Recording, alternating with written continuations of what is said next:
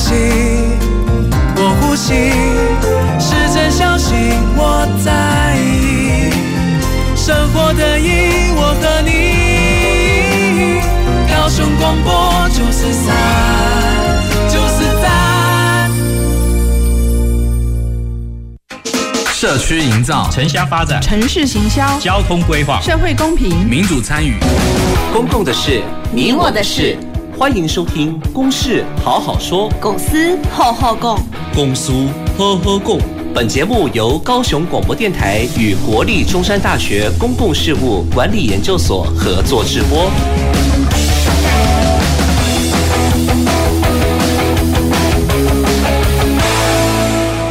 各位听众、观众朋友，大家好，欢迎收看、收听《公事好好说》。那本节目是由呃高雄广播电台与国立中山大学公共事务管理研究所共同制播。那我们今天要讨论的主题呢，是这个关于这个我们乐活的这个时代哦，那就是说自行车交通在这个乐活时代里面扮演的一个新的哦可能，还有他有什么样的一个新的角色哦，在我们的生活中。那我是今天的这个节目主持人哦，那中山大学公事所的呃助理教授谢旭升。那今天非常高兴邀请到三位哦，也是呃我们的重量级的来宾与我们共同讨论哦。那首先第一位来宾在我左手边这一位呢，是这个高雄市交通局的副局长黄荣辉副局长。好，主持人还有各位现场的呃贵宾，还有我们的线上的呃听众跟观众哈，大家午大家好。那黄副局长他在这个交通局里面哦，就是呃有非常资深的这个经验，哦，那也长呃就是呃为高雄市规划非常多的重要的这个交通规划。那今天非常荣幸能够邀请到这个黄副局长。哦，那再来是呃也我们也邀请到了我们的高雄市议员黄杰议员。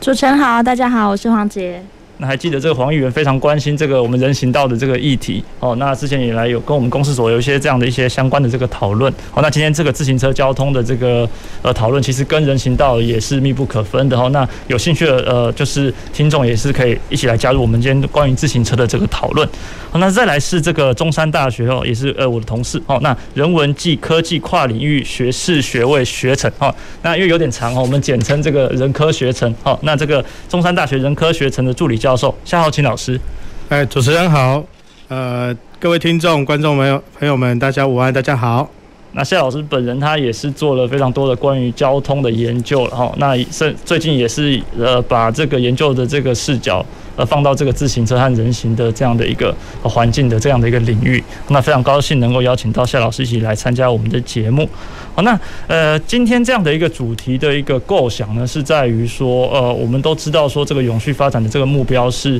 对于全球环境都非常的这个重要嘛，哈。那所以说，在这个运输部门里面就扮演了一个非常重要的这个角色哦。那因为这个道路交通啊，在这整个的这个呃温室气体的排放哈，也是占了非常大的这个比例。好，那所以其中的一个对策就是说，那透过这个自行车交通，好，自行车交通的一个活用，好，那我们可以看到说，它作为这个血检这个二氧化碳或是温室气体的重要的一个呃。呃，都市的管理的手段之一啊。那如果我们看日本啊，或是欧洲的这些先进的都市，我们都可以知道说，他们在这个重要的这个都市地区，哦，尤其是市中心的地方，我们可能会想象说，哦，市中心是很多汽车或者很多呃机车这样的一个私人运具的地方。那其实我们可以发现，他们在这个市中心非常重视的是步行的这个环境，还有再来就是这个自行车交通的这个环境。好，那但是呃，这里面有个问题，就是说在台湾的这样的一个呃环境里面，就有点。跟这个日本和欧洲可能不太一样哦，就是说，诶，我们面临到的是一个呃，可能都市空间还有一些停车问题等等的需要去解决，或者是说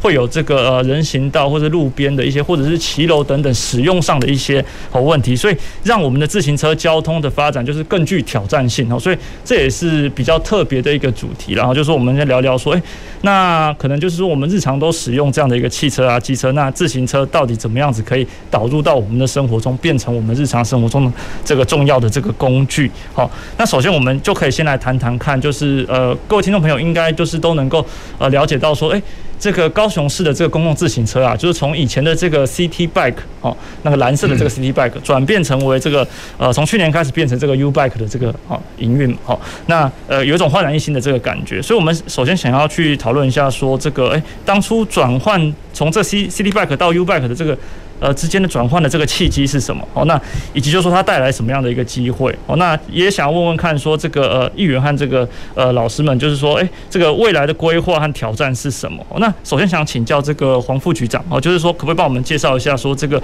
U Bike 的这个规划历程，以及它带来什么样的一个契新的契机？这样子。好，谢谢主持人哈。那我想说，事实上。呃，台湾哈，在早期大概一九七零年代哈，号称所谓自行车王国了。那时候很多民众事实上出门哈，弄骑脚踏车。那如果到乡下去，真的民众就很多使用脚踏车的一个方式哈。那后来因为整个经济发展起来之后，就慢慢的使用机车、使用汽车哈，所以脚踏车就被式微了啦。那事实上，我觉得很多人的本质或心理哈，都还是想说多多骑脚踏车。那交通局这边或市政府这边哈，等于小工，为他再把民众这一块很很深层的这一块的一个初衷哈，再把它挖出来哈。所以刚刚主持人讲到一个事情，就是说在大概一这个九十八年的时候，我们有引进的所谓的 C bike 这件事情。那 C bike 哈，当初我记得没错是呃环保局跟交通局啦，替环保署争取的哈。那时候争取是全国第一个一个所谓的公共脚踏车的计划哈。那那时候争取有一个很大的一个因素哈，是考虑到高雄市所谓的捷运它的呃红线跟橘线的通车，所以希望去补足民众这个中间的转乘或是这个呃运动呃都使用的部分哈。那这个部分大概是有由捷呃环保局来经营一阵子啦。那环保局基本上在经营的规模里面哈，大概还蛮多是所谓以这个环保的概念，让民众也知道骑脚踏车利用大众运输比较环保的概念来进行哈。那他九十八年呃创立的这个。全国哈第一套的所谓的 C bike 公共自行车的一个规模哈，那这个部分因为经营大概十年左右，大概整个合约有进行到一个一个呃一个状况，因为车子也用的比较久一点，然后系统也比较比较呃呃久久一点哈，所以系统的稳定性就比较不好。那交通局大概在去年哈，大概一百诶一百零九年的部分哈，就开始接手，想办法去把它转换过来哈。所以也就是说，我们事实上有一个很大的契机，就是慢慢的。从所谓环保的运具，诶，调整到所谓的交通日常的交通的运具，是一个很大的转转机哈。那交通局接手这件事情之后，事实上也在思考说，诶，公共脚踏车定位应该怎么来来进行，会让民众比较有感。那我们在这个整个呃环保局的这这个执行大概十多年的经验，也了解到说民众诶对这个公共诶公共脚踏车使用有一些不了解或者觉得要改善的地方。那交通局接手之后。就针对这些问题哈，而且讲也困难的部分，就做一个转换。那转换的部分，我们脚踏车也发现说，它在呃之前的使用上需要做一些调整。那我们在一百零九年大概六七月份的时候引进来的时候，我们针对这个呃一呃所谓的 C bike 的部分也做一个更改哈。这引进的透过招标流程哈，引进了 U bike 这个系统。那 U bike 是这个系统在北部或中部市场也呃应用了很多。那我们引进的时候已经变二点零，那二点零。的部分，它到到底有什么不一样的地方？它二点零的部分哦，它是单一车辆就可以作业的，它不用集中到一个呃固定的地方，那民众会挤挤在固定的地方去借驻车哈，所以这比较比较改进的部分，那民众单一车辆就可以完成这个事。那第二个部分，车子的部分哈，它已经。提升到变速的功能，一一紧拢起来速多年，所以有时候民众从这个南高雄要到北高雄，我经过几个路桥，我都骑过哦。这个透过这个什么民族路桥，还是讲什么什么翠华路桥等等之类，我骑到足忝的哦。所以民众在比较比较过桥的部分就很辛苦了。所以在我们 U-Bike 进来的时候，就所谓的变速的功能，还有三段变速哈。那另外武当西要配合每个人高跟低哈，那个身高比较高、身高比较低的部分，它座位就比较好，smooth 可以。调整那个高低，所以在这样的一个呃单一的运作跟车辆的改进哈，那民众也慢慢的开始接受我们这个呃 U-Bike 公共脚车这个事情，所以我们透过这个所谓的环保的概念，它转到日常交通的概念，事实上得到一个很大的一个一个契机跟转机。那想追问一下这个黄富，就是说这个 U-Bike 它在配点上面的一个呃有没有比较多一些新的这个考量？因为 City Bike 之前也有考虑跟这个。呃，捷运做一个配合，好，那就是说，那在这个 U Bike 这个时候，它有没有更多的其他的一些考量？嘿，对，呃，基本上我们从这个 C Bike 哈的运作方式也发现说，在一些所谓的重要的交通转乘站哈，包括捷运、轻轨甚至台铁甚至高铁哈。高铁当然有了，当然比较少。有一些节重要的交通节点，事实上也蛮多人透过这种所谓的 U bike 或 C bike 公共公共自行车的一个转换哦，很多人在使用。所以一开始我们设定的部分是以这个 C bike 为主的一个场站做。那个跟跟往往往往新的系统的部分哈，那当然也发现说，哎，原来 C bike 一些展位哈，大概使用量还蛮多的，所以我们大概会在原来那个 C bike 点再扩充，比方说四百公尺之内都垂另外这些点，来增加它的使用率哈，是跟这个投放的车辆数，所以基本上我们是把这个以这个重要的交通场站当做一个重要的所在来来设计这个物件。那另外还有个景点的部分，景点的部分就是有时候我透过公车到那个景点之后，它要在比较大范围的。这个使用的部分，比方说在哈马诶哈马星或者是西子湾的部分哈，它到了比方说某一个特定站，公车道或捷运到轻轨道的时候，它可以租这个 U bike。来使用到其他地方去用比较悠闲的方式，像我老师借保温哦，在中中山大学里面也蛮适合这个地方的运作哈。这个景点的部分，那另外一部分的比较我们在高沿高雄县辖的部分，因为那那时候大概整个 C bike 的部分在沿高雄市辖的部分哈，大概是五十几座了。那我们发现说是在沿高雄市辖的部分哦，也蛮多人在需要做这个接驳到一些所谓的转运站的部分，甚至刚刚讲景点的部分哦，所以我们在原来县辖的部分也提升它的车辆的租赁数哈，大概我记得是两千九百多的租赁数哈，所以大概配合所谓的原来的这个所谓的捷运的呃公车的交通的一个重要节点，然后接的景点，那第三个就是一些偏乡要跟这个所谓的这个车站衔接的部分也来做一个安排，所以这个部分也透过 C bike 的经验所得到一些经验，也让它更广为让民众来使用。好，谢谢。那所以我们呃，大家可以知道说，这个呃，U Bike 就现在可以说是它全面的一个升级化。好，那那这边也想要请教这个就议员您的这个观察，就是说，在这个 U Bike 它的这个未来可能还有一些什么需要，就是呃呃补强的地方，或者是说有没有碰到一些可能会有的一些潜在的议题，或者是说民众上的一些对于这个呃使用上的一些反应，这样子。嘿，谢谢。好。嗯、我想要先补充一下刚刚黄副局长所说的，因为我自己是 U Bike 非常呃热衷的爱好者。我从以前在台北念书的时候，就 U Bike 一点零的时候，就是每天都骑 U Bike 上上下学了。那回到高雄之后，很幸运的是，我们去年开始从 C Bike 开始汰换 U Bike 二点零之后，其实二点零甚至是比不止比 C Bike 好用，然后连比它的原本的一点零其实都还要更好用。那刚刚好用。用的点其实刚刚黄副局长也有说到，因为他原本我觉得那个弹性化是一个很重要的，这个就跟我等一下要讲的，就是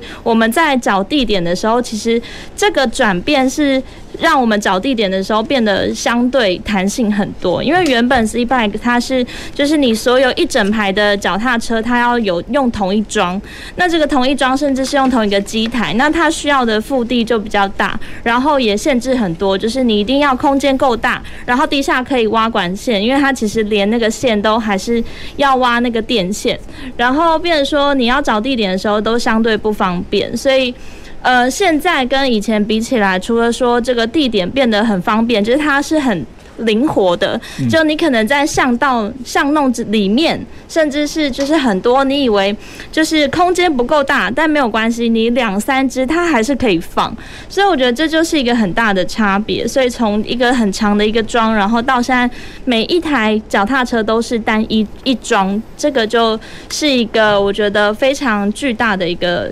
跨跨世代的改变了，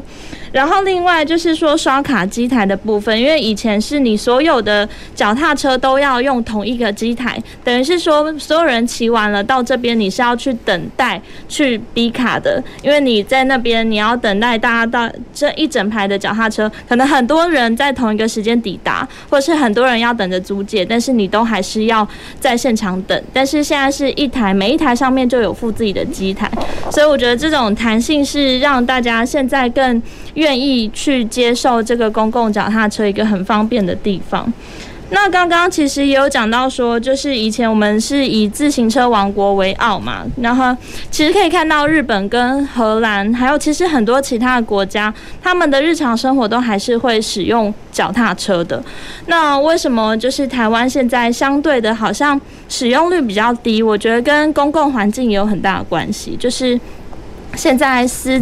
呃私人运具变多了，然后呃我们的在做公共建设的时候，并没有想到脚踏车道这件事情，所以变成说我们在进行公共道路的设计的时候，没有去想到这个族群，甚至没有让路给这个族群，变成说大家都在抢道，因为现在抢道情形已经很严重，不止跟行人抢道，跟呃汽机车也之间也在抢道，那。更不会有人去想到自行车道这件事情，所以我觉得未来就是在做公共建设的时候，这个。脚踏车道就是到底应该要在哪里骑？那这个相关的规范跟道路的设计，其实都还是要再去做厘清啦。因为我其实我也很常处理到相关的陈情，是说，呃，脚踏车理应它应就是大家会不知道要在哪里骑，到底是要在人行道上逼行人呢，还是在道路上面被汽机车逼呢？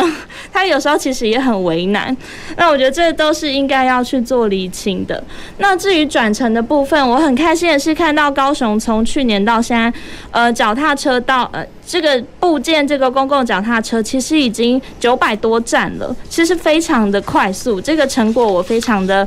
很开心，也很替交通局觉得很欣慰，他们这么努努力到现在，其实是很有成果的。那市长其实也都说，希望说年底可以高雄破千站。那这个象征的意义，就是代表说高雄其实是使用公共自行车一个非常活络的城市。那这个背后代表的意义，其实不只是说刚刚提到的说这个它有环保的意义，它有降低污染，或者是说友善这个友善的交通，它其实也是一种公共性的。呃，我觉得在公共交通上面很重要的意义，因为其实不只是外地人，自己在地人在使用这个公共运具的时候，如果它是一个，就是这个城市愿意提供一个公共的运具，其实会是会让这城市变得更友善的，像是说。大家呃愿意让路出来，然后愿意就是把它把交通当成是一个公共性的事情，这其实背后的精神，我觉得都远比这个大家逐渐的私人运具化这一条路来说，我觉得都是更符合台湾的精神。然后我也觉得，希望是可以在就是台湾未来在设计公共的道路上面，可以去逐渐走向的一个公共化的路线了。那我先讲到这边啊，我还是再 再讲一下比较一些例子的部分好了。虽然就是我一直很期望说，就是公共脚踏车它是一个我们可以更广泛布建的一个运具，但是其实在地方上还是会遇到很多阻碍。像是民众会觉得，我要停我的机车，我要停我的汽车，为什么要让你放这个公共脚踏车呢？这其实就是也不能说大家自私，因为这就是很直觉的反应。你要让大家转变这个观念，其实很不容易。就是你告诉他说，这个可以更友善更多地方的人啊，学生要骑呀，观光客要骑呀，然后大家平常骑机车、骑这个脚踏车，在你的邻里之间也会更更方便。我们还可以一起推动减碳。看，那这个 其实很多人听不下去，就是你要逐渐让他感受到公共脚踏车的好处，还有这种呃背后代表的意义，其实是要一步一步来的。所以很多时候我们在选址的时候，最直接遇到阻碍就是大家不想要把它变成一个。就是他宁愿这边是一个私人的停车格，宁愿是一个我我要让我汽机车方便停的地方，也不愿意让你变成公共脚踏车使用。然后，所以其实我在会勘的时候也很常遇到阻碍，然后也有一些是，就是在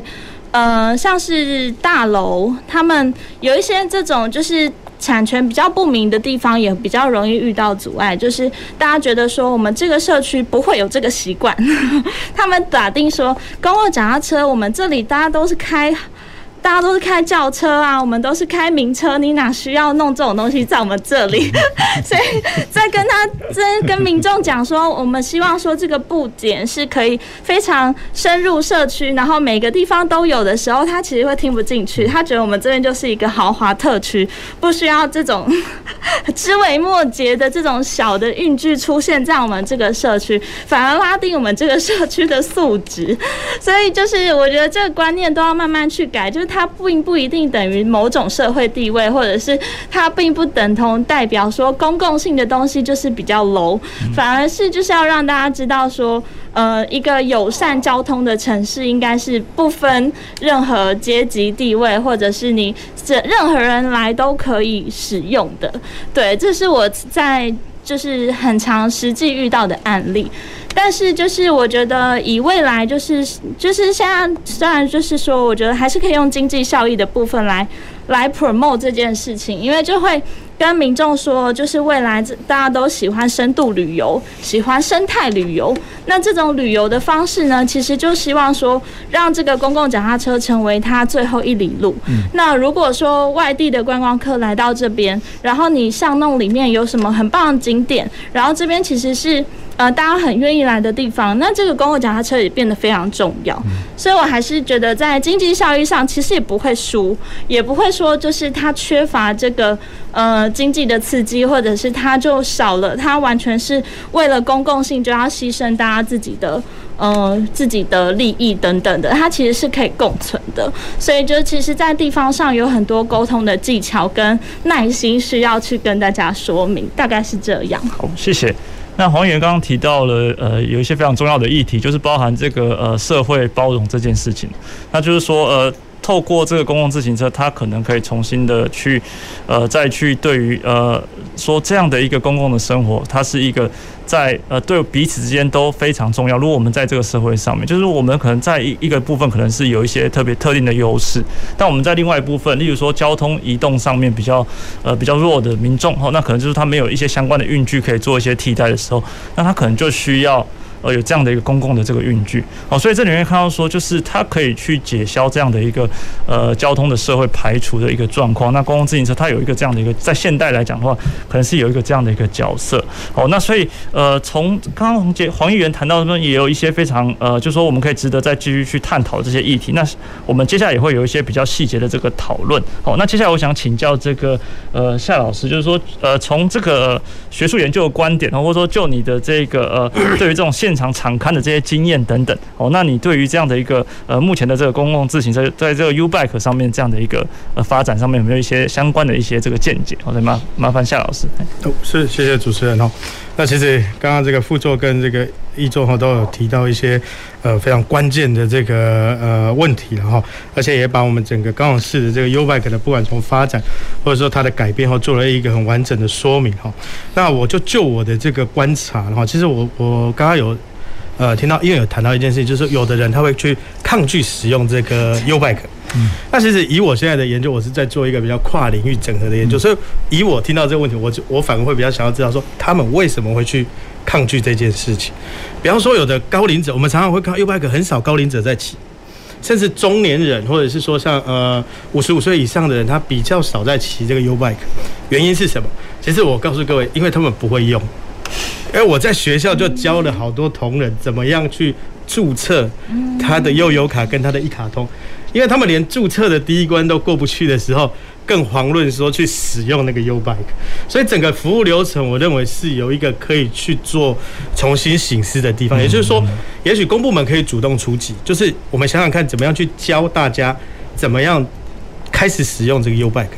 让他去体验，那等到他体验之后，他会了解到说，原来不是如我想象中那么难去使用。那我们就能让更多的人来使用这个 U-Bike。好，这是我这个观察到的一个比较在使用者的这个服务流程啊，或者是界面设计上面，我们必须再去重新思考的一个地方。好，好，谢谢。那夏老师刚刚提到的这个，其实也是一个蛮关键的一个议题啊，就是说，呃，有一些呃，对于民众来讲，可能。呃，他过去没有呃这样的一个相关的这个呃运用的这个经验的时候，他可能会把它想象的是一个比较困难的一个呃。呃，一个过程，或者说他觉得说，哎，就有一些产生一些抗拒这样子。那透过这个一些，呃，不见得是说一定是系统的这个改善，有时候是他有一个一次这样的一个使用经验之后，那他就会把过去的他对于这这件事情的这个负面的认知，把它作为一个转换。好，那其实发现，哎，这个是非常容易去使用的。好，那这样的话也是可以促进这一个，呃，就是说在这个呃公共交通上的这个使用。好，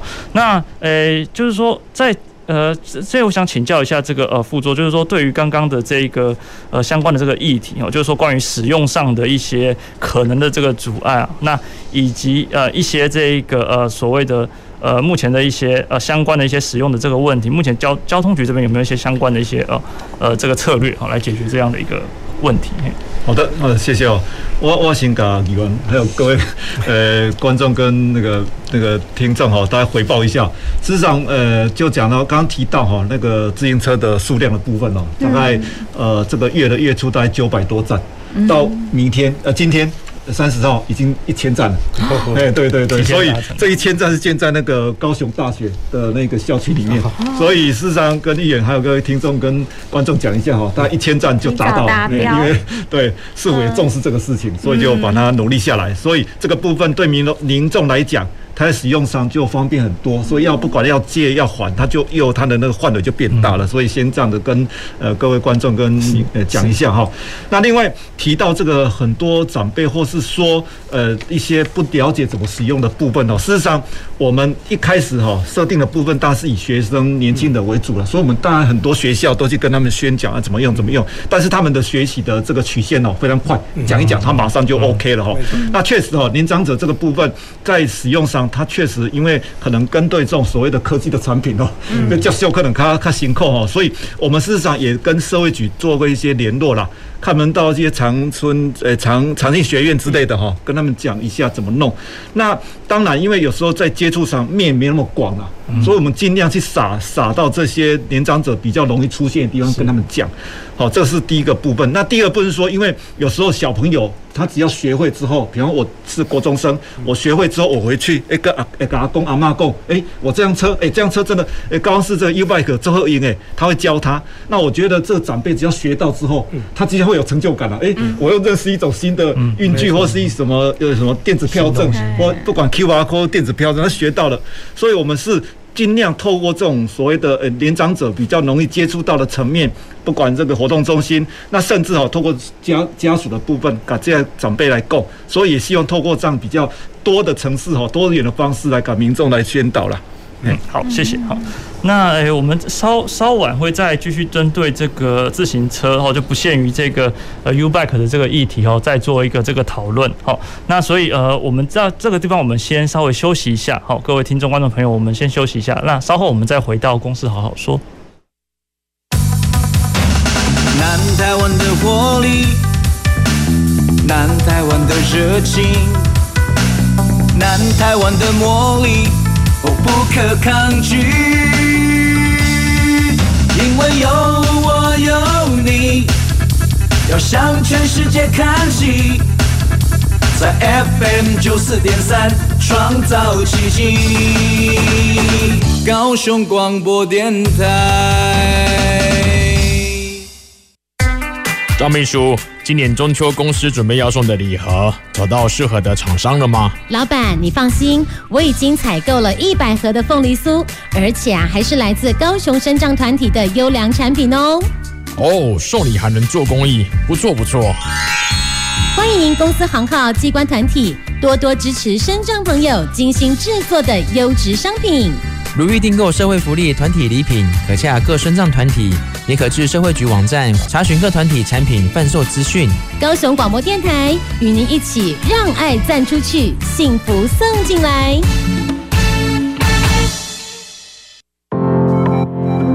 大家好，我是高雄市政府青年局局长张以礼。疫情期间，你们产生哪些喜爱的新奇事物呢？Action 熊耀眼全国戏剧短片比赛即日起征件到九月十三号，活动总奖金高达十万元。熊爱 N 的笑脸，赶快手刀报名起来！详情请搜寻 Facebook 活动专业二零二一 Action 熊耀眼全国戏剧短片比赛，意下的爱。以上广告由高雄市政府青年局提供。听众朋友，大家好，我是陈建伟。登革热是一种社区病，病媒蚊对于叮咬对象并没有选择性。一旦有登革热病毒进入社区，而且有病媒蚊滋生源的环境，就有登革热流行的可能。所以大家平时要做好病媒蚊滋生源的清除工作，了解登革热的症状，发病时及早就医，早期诊断，适当治疗，避免再被病媒蚊叮咬，就可以减少登革热再传播。您现在收听的是最关心你的高雄广播电台 FM 九四点三 AM 一零八九。减碳生活运动开始，再伸直，要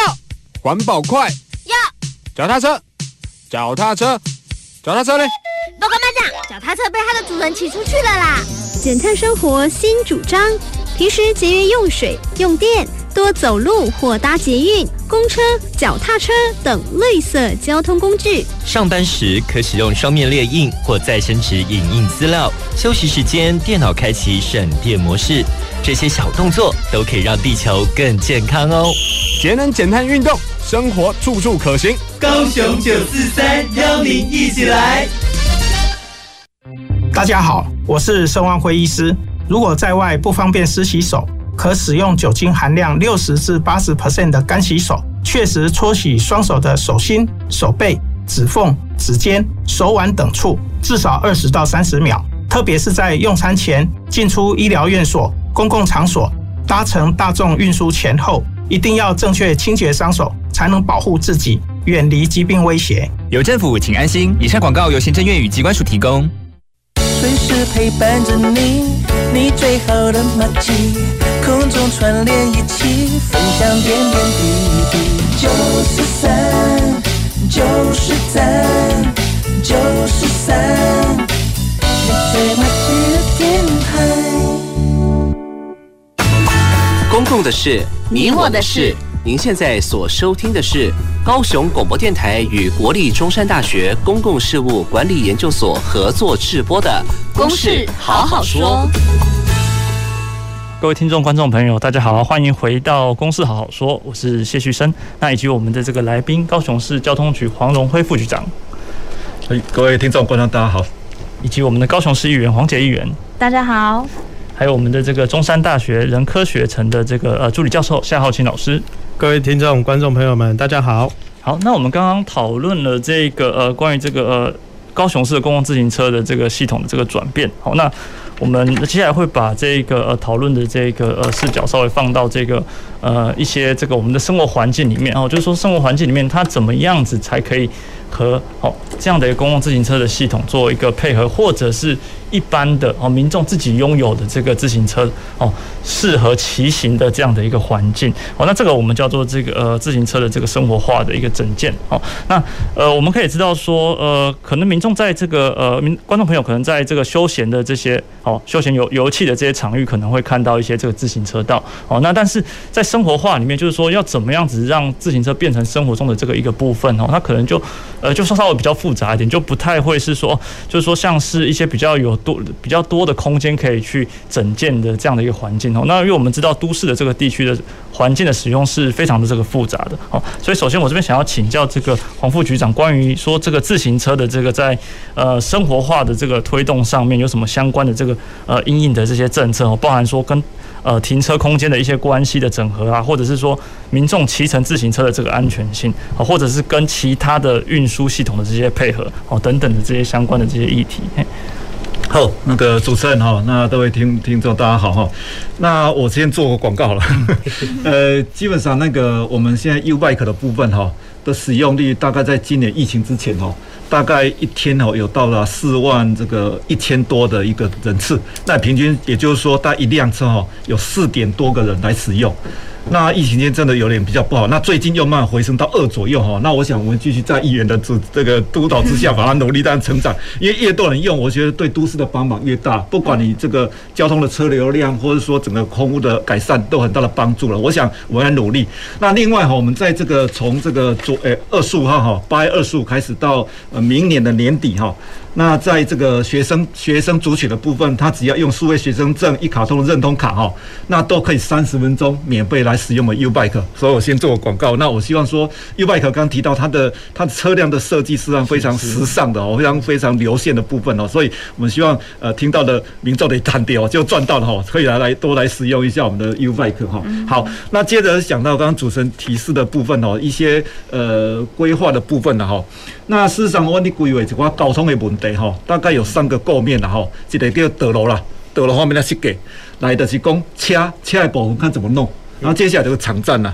那刚刚主持人问的部分比较，我就先讲路的部分吼。那道路的部分吼，一般来讲，一般来讲，刚刚议员督促我们，如果可以专用的话最好。但是我也跟议员报跟各位听众呃观众报告一下哈，要做到专用，当然就是。道路空间的安排啦，因为道路空间比方是一十米的固定底下，那我一定要规划人呐、啊、车啦、不管汽车、摩托车等等很多，甚至什么分隔岛之类的哦，所以它就是空间的安排。所以专用道我也跟各位报告哈，专用道当然我们理想上尽量来设置，但它有空间竞合的问题啦。那比较可行的部分，我们会采取所谓的公用的概念，就所谓的人行道跟这个机车哎这个自行车道共用。那目前来讲，我们配合这个整个造街市市政府的造街。计划，它只要人行道过宽，过宽通常在五公尺到六公尺之下哈，像中正路啦、中山路啦这些博爱路等等之类的哈，我们都共用。那也就是说，我允许自行车骑在这个人行道上，但是如果是有人跟车在冲突的话，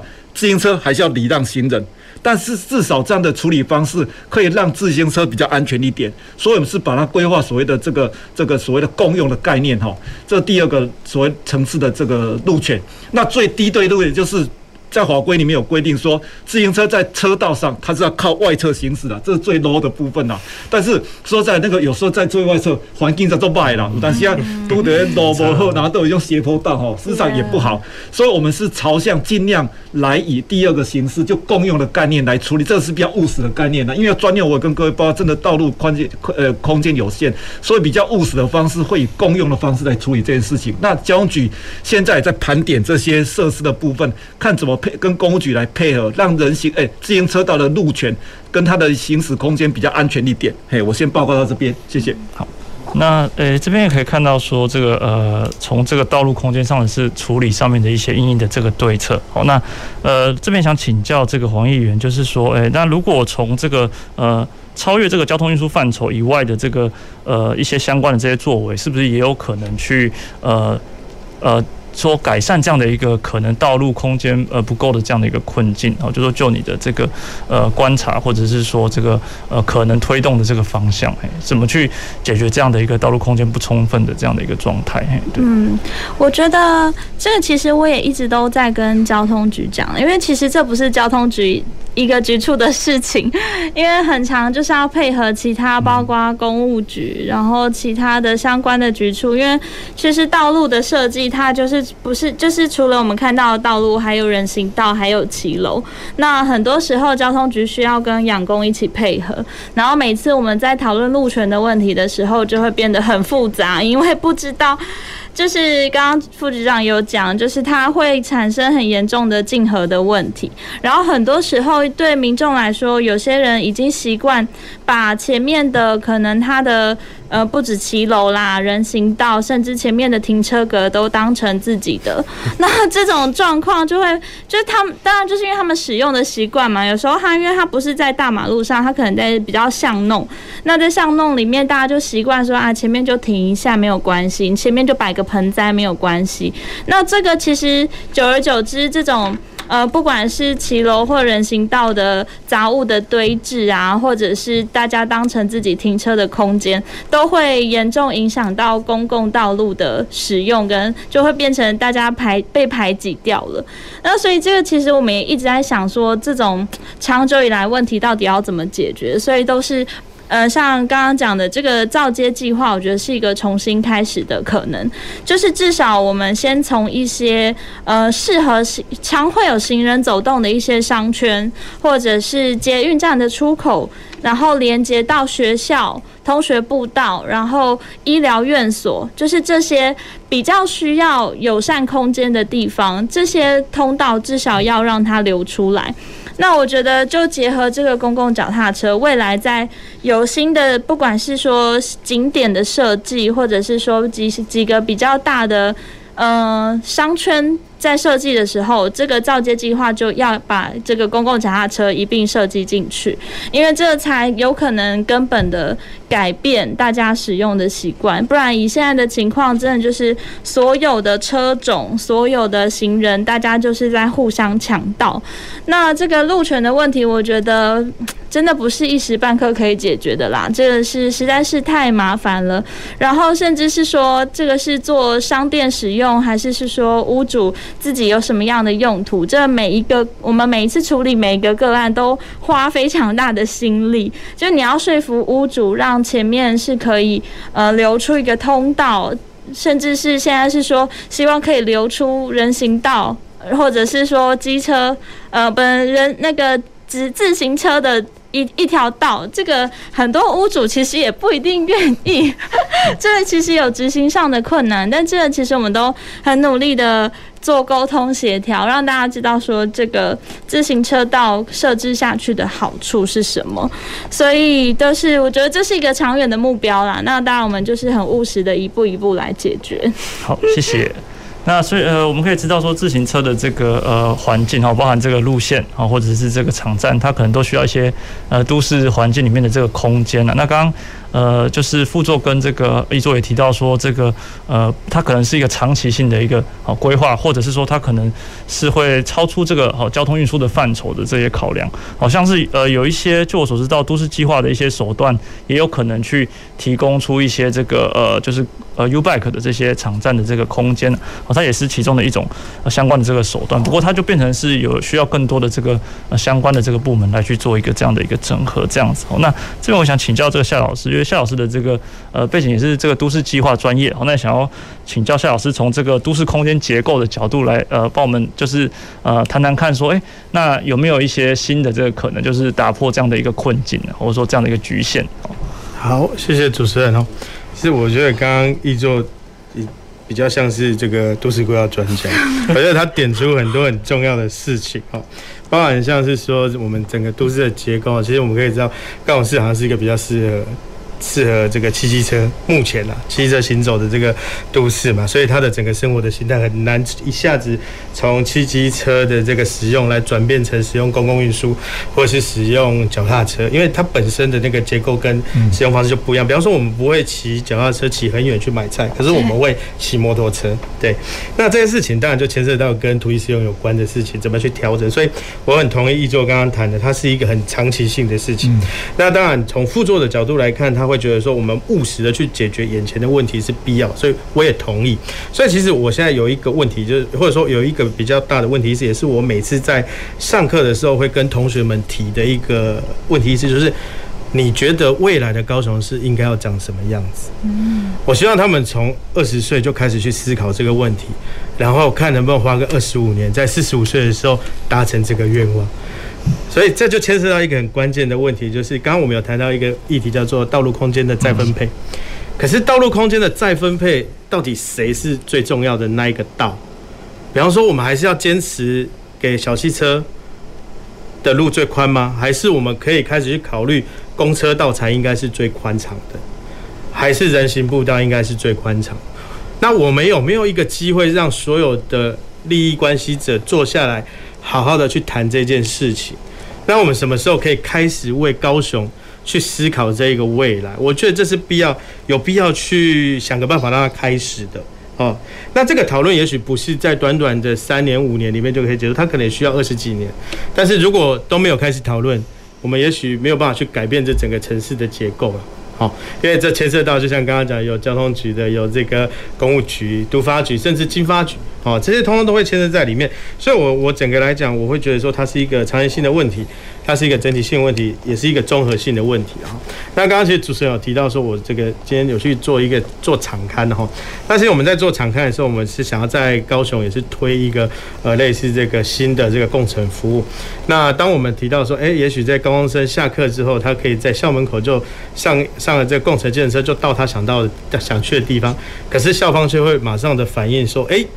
其实校门口有很多家长要来接小孩哦。你的计程车来会让我的校门口的这个家长 complain 这样子哈，那当然我们不能去责怪家长说你这 complain 是不对的，但是我想说的是，这种习惯其实都应该有机会，或者说有一些方法来让他做一些转变。好，那这是以上我一些浅见，谢谢。好，谢谢。那刚刚呃。我们来宾都提到说，这个呃，这个长期性还有这个呃跨跨领域的这个整合哦，才有可能说，诶，去逐步的去呃打造这样的一个环境哦。那这边想要请教这个呃，就是副局长说，那关于就是这样的一个呃相关的这个局处的这个呃。对于这个自行车交通这个议题的这个整合和讨论，有没有相关的一些呃政策，或是打算要推动的一些呃事物的这个方向？这样子。好的，因为呃，就刚讲的，从那个脉络来看的话，哈，之前可能从那个环保的议题切入，那我觉得现在也慢慢改变，从交通日常的概念切入了。那进步进一步而言，我觉得观光景点这件事情也会。把它含进来，所以我觉得刚是里面来讲，我们觉得说，在规划整个自行车道部分，它是一步一步这样，刚刚讲从环保到日常交通到观光景点的涵盖，那也就是说。这样的处理方式，交通局我们愿意当龙头，呃，不当头啦，当头，当头来主导这个事。也就是说，我会针对一些路路线重新做盘点。因为高雄市市场之前曾经做所谓的自行车道路网规划，但是可能很多，因为本来交通就是一一贯性的问题啦，不是不是，哎，这边做完之后后面就不考虑，它是一贯性的问题，所以我们会重新盘点。那盘点部分，我们就会定位它到底是哪一种类型，因为我觉得很多人。他是他在用这个交通这自行车这件事情来讲的话，他是多面向的。他也许就平常诶的骑卡车去上班，乌拉西亚看礼拜时啊，拜六时啊去去运动之类的。那我觉得我们现在是在整合这件事情来处理这个事。然后呢，我们规划出来之后，我们跟公务局会讨论说，诶，怎么样的规划比较好？那刚刚一眼提到像日本呐、啊，他已经把。自行车当做它的所谓的接驳工具了，对，所以我觉得如果可以把它变成一个风潮、风时尚、风潮的话，哎，流行的话，我觉得它会让更多人愿意来使使用。所以，我们透过盘点了解，然后我们交通局做头，然后把它规划之后，跟公务局、跟观光局去协调这个事情，我觉得会让高雄的自行车道的规划更往前一步了。我觉得是这样子，是。那副座，我就想要再请教一下，就是说关于这个呃，因为我们知道高雄很热，是、啊、对，那就是说呃，如果在一个很热的这个环境下，就是民众可能普遍就会比较稍微不愿意去骑乘这个自行车。对，那关于这个街道上的一些这个呃遮阴设施或者是只在这个安排，有没有一些？呃，对于就是说，比如说以现在的 U Bike 来讲，有没有一些相关的一些配合，或者是对于自行车主要的这些路线上面的这些植栽上的这些考量？呃，在租赁站的就租这租赁站的部分，通常我们尽量找在屋檐下面来，但是难度还是有高了。我记得没错，很多公园。会找公园来来设置，因为公园基本上它树就比较多。那公园通常跟跟其他民众的一些所谓的私领域的部分冲突会降到最低了。所以大概公园是一个比较首选的部分。所以这个第一个部分，这是在租赁站的选择的部分。好，那接下来是车道的部分。我也跟各位讲哦，因为刚提到我们用那个所谓的人行道跟呃人行道共用的概念，因为我们现在很多人行道也进球啊。那有球啊，都嗯啊，就有树荫，我觉得骑乘的过程会比较舒服一点。但这个部分也是我们刚刚讲的，在实物操作上会比较好操作，同时也考虑到树荫的呃的所谓的不要那么热的状况之下，会比较好的选择啦。我想会朝这样来弄。嘿，好，谢谢。那洪议员这边想请教，就是延续这个植栽的这个话题，就是说，那在这个实际上是不是会？呃，在推动上是不是会碰到一些民众上的一些困难？这样子，嘿，就是植栽的部分，呃，因为这个我，因为我在凤山大概已经推了二十一站吧，就是很努力在推，然后每个地方去会勘的时候，这个树荫到。其实民众比较不会有呃这样的呃特别想到这件事，但现在如果要要讨论，我是想到就其实我们蛮常找的就是公园跟学校，刚好都符合这个需求，所以在停车上面这个植栽其实是蛮容易符合的啦。那其实几个捷运站的出口也都在人行道上嘛，那他们设置的地方其实都算是我觉得刚好都有配合到这个需求，只是比较麻烦的是。就是当他们在两站之间的转乘的时候，就是他们开始骑之后，这个就是高雄人共同的问题了。就是开始骑之后，路上的嗯这个树荫可能就相对的就比较少，所以这个的确是我的主持人想到一个 我我没有想到的重点，就是这个如果太热的话，是不是会降低大家骑乘的意愿？但因为其实高雄都有一直努力的在推这个脚踏车的那个一日游的活动，嗯嗯、对，那其实大家真的想要当成旅游的时候，反而是是还好，倒是就是如果在转乘上面觉得太热，可能反而会降低这个骑乘的意愿。只是说，就大家都已经准备好今天就是要出去玩。所以就是就比较不会有觉得说啊，就是好热，我不想去的这种心态。就是我就是想要户外旅游。那我觉得这个未来相关的建制可能就是要搭配这个，也是又是另外一个局处啦。公务局就是要 邀请他们在这个遮荫的部分要多设置。可是因为我们每次在讲这个路数的时候，就是牵涉的问题就很多啦，就是什么树种比较好，然后又会有串根的问题。问题，然后还有就是他们觉得不当修剪的问题，那就是另外一个树木的保护的议题。所以，呃，到底要如何权衡这个适当的，就是大家在骑乘的时候又可以舒适，这个的确是我觉得高雄接下来在进行公共。嗯、呃，工程还有所有道路设计的时候，应该要一并讨论的。是是是，那其实诶、欸，这边可以看到说，这个自行车的这个呃话题，就是说它可以呃延伸到就是生活上的各个层面。然后就是说，呃，休闲的时候，我们当然是说，诶、欸，可能会今天就预期说会有一个呃，就是说比较热，或许也可以忍受。那在日常生活的这个状态下，就变成说我们就要考虑的比较多哦。例如说，如果今天是去上班，或者是诶、欸、上课或等等，哦，那可能就是有些人就可会避免一些流汗。可能就会降低他骑乘的这个意愿。那这个让我想到说，诶，我以前在京都念书的时候，因为京都它夏天也是很，它是一个盆地哦，所以它夏天也是三十几度哦，非常热。那呃，但是它京都它的这个呃自行车道非常发达，有这个专用道等等哦，那所以都有联络到一些这个学校啊，或者上班的这些地点，到或者是市区哦，那就变成是说，那你骑完之后一身汗到底怎么办？所以在这个目的地的部分，它就会设置这个淋浴的一个。呃，设备或者是淋浴室这样子，那就可以，就是说在骑完，像我以前骑到学校，我可能就会先做一个淋浴，哦，那才会进到就是呃办公室或者是研究室，哦，所以你可以看到说，在这个末端这个设施的部分，其实它不在这个都市环境里面，但是它可能也是。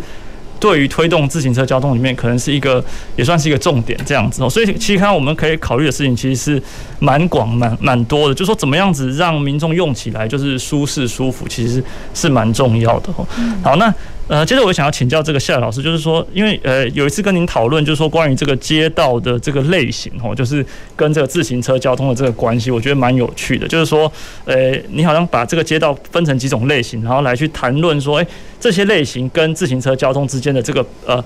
适不适合的这样的一个关系，是想说可以做一个讨论这样子。OK，呃，这个其实刚刚在辅助。谈到的这个呃内容里面有稍微提到，就是说，比方说比较宽大的道路，如果它的人行道也相对路幅比较宽的时候，我们可以在上面用标线或者是出这个优先通行的这个部分嘛，哈，这个是一种做法。那另外一种做法呢，就是在跟这些比较大宽大的道路平行的，哦，我们称之为中街道的，也就是说它不到巷道，但是比巷道稍微宽一点的道路，它两旁的土地使用是比较呃活络的。也许有一些餐厅啦，有一些小卖店等等的。那这时候其实它是更适合作为自行车道的一个指定。也就是说，在这样的车道上面，它的车流量并不是像大的马路那么多，而有一些车，但又没那么多车。那两边的活动又适合自行车可以停下来去购物，或者去吃东西，或者做一些其他的活动。也许这一类型的街道，我们能够透过一些方式把它指认出来，它反而可以变成都市生活里面日常生活的这个自行车道的一个一个呃元素啦。所以它就不需要这个自行车专用道的一个。对，就不一定说一定要在都市里面去弄一个专用道，或者说让自行车去骑在那个交那个交通量很大的道路上去跟这些机机车或汽车做冲突，好，而是在一个呃车辆速度没有那么快，然后活动又蛮丰富的地方去使用。我觉得这个是我们可以转变一个想法的开始啦。是是是。嗯那因为这个活动，它可能刚才老师提到说，活动比较多的部分，它可能就是说，诶，一般这个行驶的车辆，它速度也不会太快，对，所以相对起来，可能自行车骑乘的这样的环境是相对安全的。那它也呃省下了这个自行车专用道的一个空间的这个指定。好，所以其实可以看到说，诶，呃，很多的这个呃角度来去思考的话，或许还是有这样的一些哦，就是说自行车的这个空间创造的这个机会。哦，好，那最后就是呃，我想把主题带到这个关于就是说。诶，乐活的这个部分，然后虽然说我们现在就是说，诶，呃，外出都比较不方便，都会戴口罩。那但是其实，呃，在这个呃疫情呃出现之后，其实很多这个呃国家都开始推动我们讲讲的这个叫做这个主动式交通啊，也就是说，它透过这个呃步行，然后透过这个自行车，好，那它呃跟大众运输又不太一样，但同时怎么样，它又可以减少这个呃呃人跟人之间呃过近的这个距离哈，比如说我们可以骑骑自行车，然后那走路它变成说它也不会制造额外的这样的一个呃碳排放哦，所以这个乐活跟低碳的这个交通就结合在一起哦，在这个尤其在这个疫情的这个时代哦，那这边想请教这个呃黄副局长，就是说那。呃，就是说有没有从这个相关的，就是说乐活的这些角度啊，或者说从这个呃低碳的，虽然我知道刚刚呃有提到说 City Bike 一开始就是从这个低碳的观点出发，那就是说目前这在一些推动上的这个策略，或者是说诶对民众的这个相关的一些讯息的传达上，有没有这方面的一些哦资讯，比如说包含个人的这个健康啊，或者说环境的福祉，它怎么样回馈带给这个个人，其实是有可能有更好的这个生活，就相关的这个政策在宣导上面有没有类似的这个作为这样。样子，好，谢谢哦。其实根根据外国的统计哈，在疫情的期间呢，这种个人运具反而更多人使用。嗯，对。那那我觉得这个部分是很多，就配合疫情这段时间是一个可以稍微推的事情。但是我们还当然要这个运具的倾销，就是那个什么防疫这件事情，要让民众有信心呐。所以也就是说，事实上推所谓的公共脚踏车这个事情。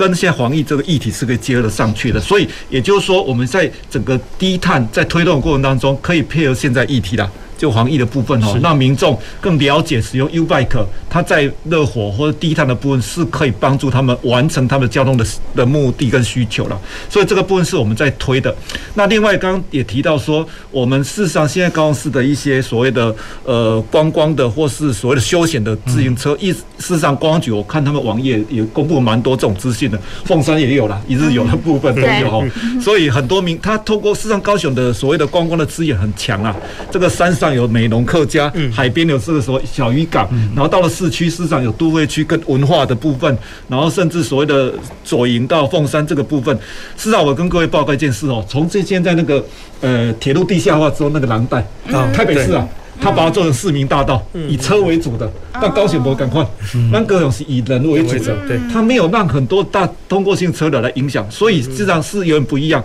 所以我觉得高雄市在创造自行车的环境，那我觉得民众也可以多来使用了。嗯嗯，对，听起来是非常有这个希望的，我们自行车交通的这个未来，嗯对对。好，那呃今天的节目就呃进行到这边哈，那辛苦各位观众，那我们节目到尾声，那再次非常谢谢我们今天的来宾哈黄。荣辉副局长，谢谢。那以及我们的黄杰议员，谢谢。还有这个中山大学这个人科学城的夏老师，谢谢大家。好，那呃，公司好好说节目，我们下次见。公事好好说节目由高雄广播电台与国立中山大学公共事务管理研究所合作制播，每周一下午五点三十分进行到六点三十分。谢谢您的收听。